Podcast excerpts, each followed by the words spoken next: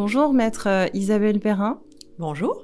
Vous êtes euh, notaire et notaire associé euh, de l'Office Perrin et associé à Montpellier, avec une affection principale pour le droit de l'immobilier et, la construction ainsi que le droit de la famille, si je ne me trompe pas. Tout à fait. Et vous êtes également responsable communication au Conseil régional des notaires de la Cour d'appel de Montpellier. C'est cela. Et membre de la, de la, du féminin pluriel Montpellier Méditerranée, pardon. Vous devez avoir un agenda assez, euh, assez occupé, j'imagine.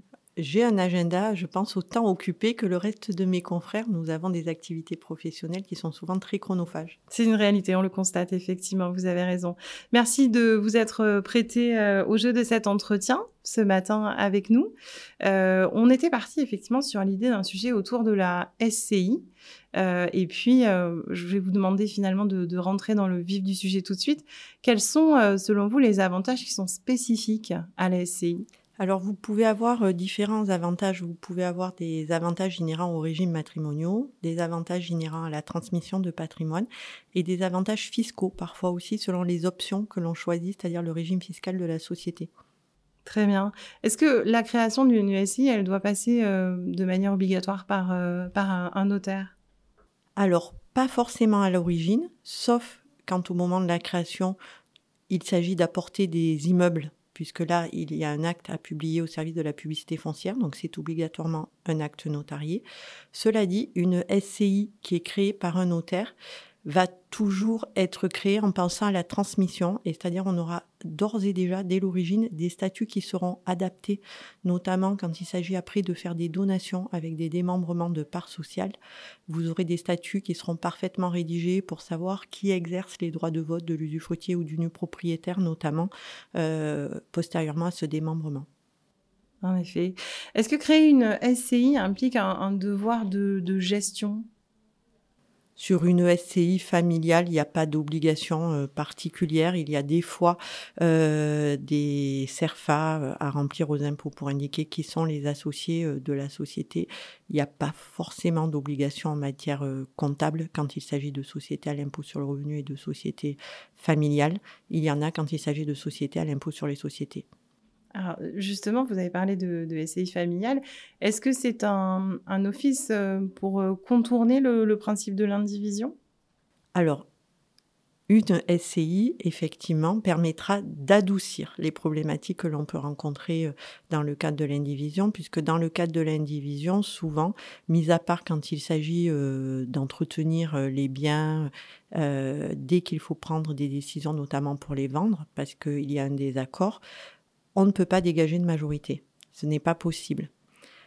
Par contre, quand vous êtes dans une SCI, selon comme vous adaptez le contenu de vos statuts, effectivement, vous pourrez dégager une majorité et vous pourrez ainsi sortir les immeubles de la société et du coup éviter toutes les problématiques en matière d'associés puisque petit à petit la société pourra euh, vendre tous ses actifs, distribuer euh, le produit de ses ventes et du coup à terme être liquidé.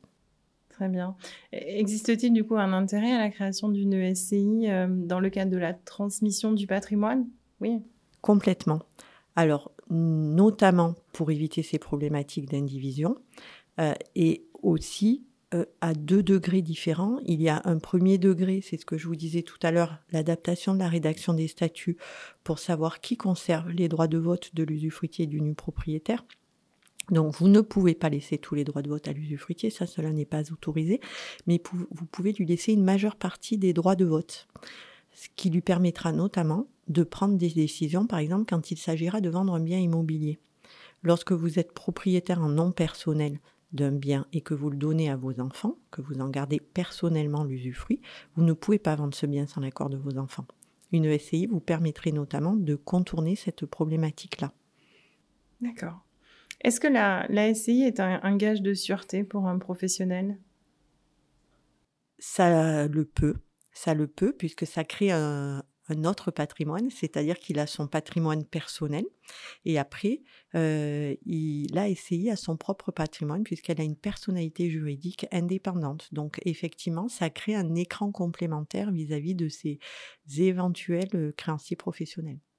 Est-ce que la fiscalité diffère euh, concernant la SCI alors ça va dépendre de son option, de son régime fiscal. Vous pouvez avoir des sociétés qui sont à l'impôt sur le revenu Donc celles-là, elles sont transparentes fiscalement. Il n'y a pas de différence entre être propriétaire d'un bien à titre personnel et être propriétaire d'un bien dans le cadre d'une SCI.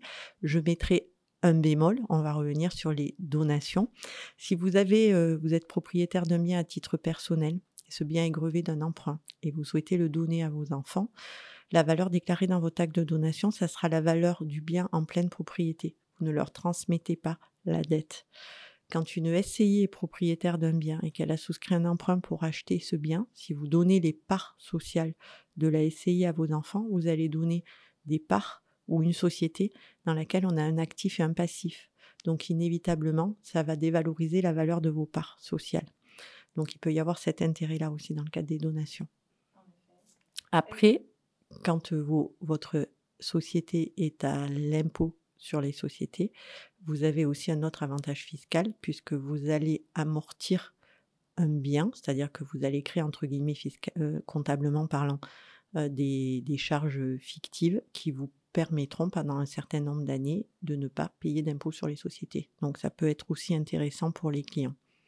On a, on a évoqué en, en aparté un autre sujet qui était un avantage un peu méconnu, euh, pour la protection euh, dans, les couples de l'épouse qui ne travaillerait pas. Est-ce que vous pouvez nous, nous en parler? Alors, plutôt que d'époux qui ne travailleraient pas, je parlerai d'époux qui sont mariés sous le régime de la communauté. On peut se retrouver dans un cas où des époux mariés sous le régime de la communauté souhaitent pendant le mariage acheter un bien et souhaitent que le bien qu'ils achètent demeure un bien personnel, dans notre jargon on appelle ça un bien propre, d'un des époux. Normalement, pendant le mariage, quand vous achetez des biens et que vous les payez au moyen de vos gains et salaires, c'est-à-dire que vous faites un emprunt, il n'y a pas d'apport qui pourrait provenir de donation ou de succession ou de biens dont vous étiez propriétaire avant le mariage. Le bien que vous achetez est un bien commun. La SCI permet de répondre à ce besoin, c'est-à-dire que vous pouvez, pendant le mariage, constituer une société avec un petit capital de 100 euros et indiquer dans l'acte de constitution de la société que le capital que vous apportez est de l'argent qui vous appartient personnellement, parce que par exemple vous en étiez propriétaire avant le mariage. Votre époux intervient à l'acte pour reconnaître cet emploi de biens propres et ainsi la société que vous constituez devient une société qui vous appartient personnellement. Donc euh, la SCI peut être un moyen de répondre à un besoin euh, euh, occasionnel, on va dire, d'époux mariés sous le régime de la communauté. Est-ce qu'on observe, euh, pour finir, un fort engouement euh, en, croissance euh, dans le recours à ce type de montage? Alors souvent, les notaires contribuent en fin de compte, suscitent, le besoin ou suscitent l'envie, dans le cadre notamment parce qu'on se projette dans le cadre de la transmission de patrimoine on essaie de faire en sorte de faire créer des sociétés à nos clients. Alors quand je dis des, c'est parce qu'on peut avoir plusieurs enfants. Et l'idéal, quand on se constitue un patrimoine, si, nos moyens nous le permettent, c'est effectivement d'avoir une société par enfant pour loger dans chaque société différents biens, de manière à ce que quand on passera à l'étape suivante qui sera la transmission de patrimoine, chaque enfant euh, puissent recevoir des parts d'une société, de manière à ce que tous les enfants ne soient pas tous ensemble dans la même société et euh, puissent, une fois leurs parents décédés, euh, retrouver leur entière autonomie quant à la gestion de leur patrimoine. Ah, c'est un point très intéressant qui était très inconnu. Très bien. Je vous remercie pour votre éclairage, Maître Perrenne. Merci.